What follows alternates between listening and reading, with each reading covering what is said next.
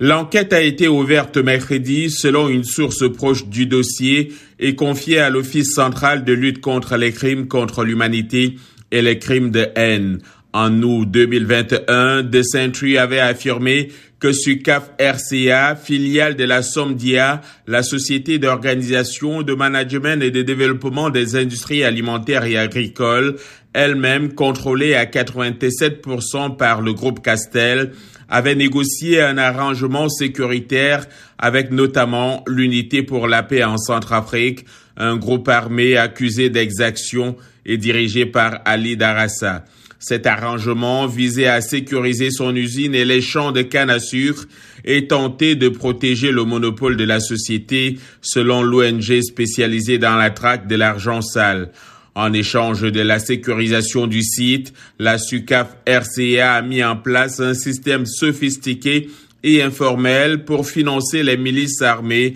par des paiements directs et indirects en espèces ainsi que par un soutien en nature sous forme d'entretien des véhicules et fourniture de carburant selon des Saint-Truy dont les avocats se réjouissent de l'ouverture de cette enquête.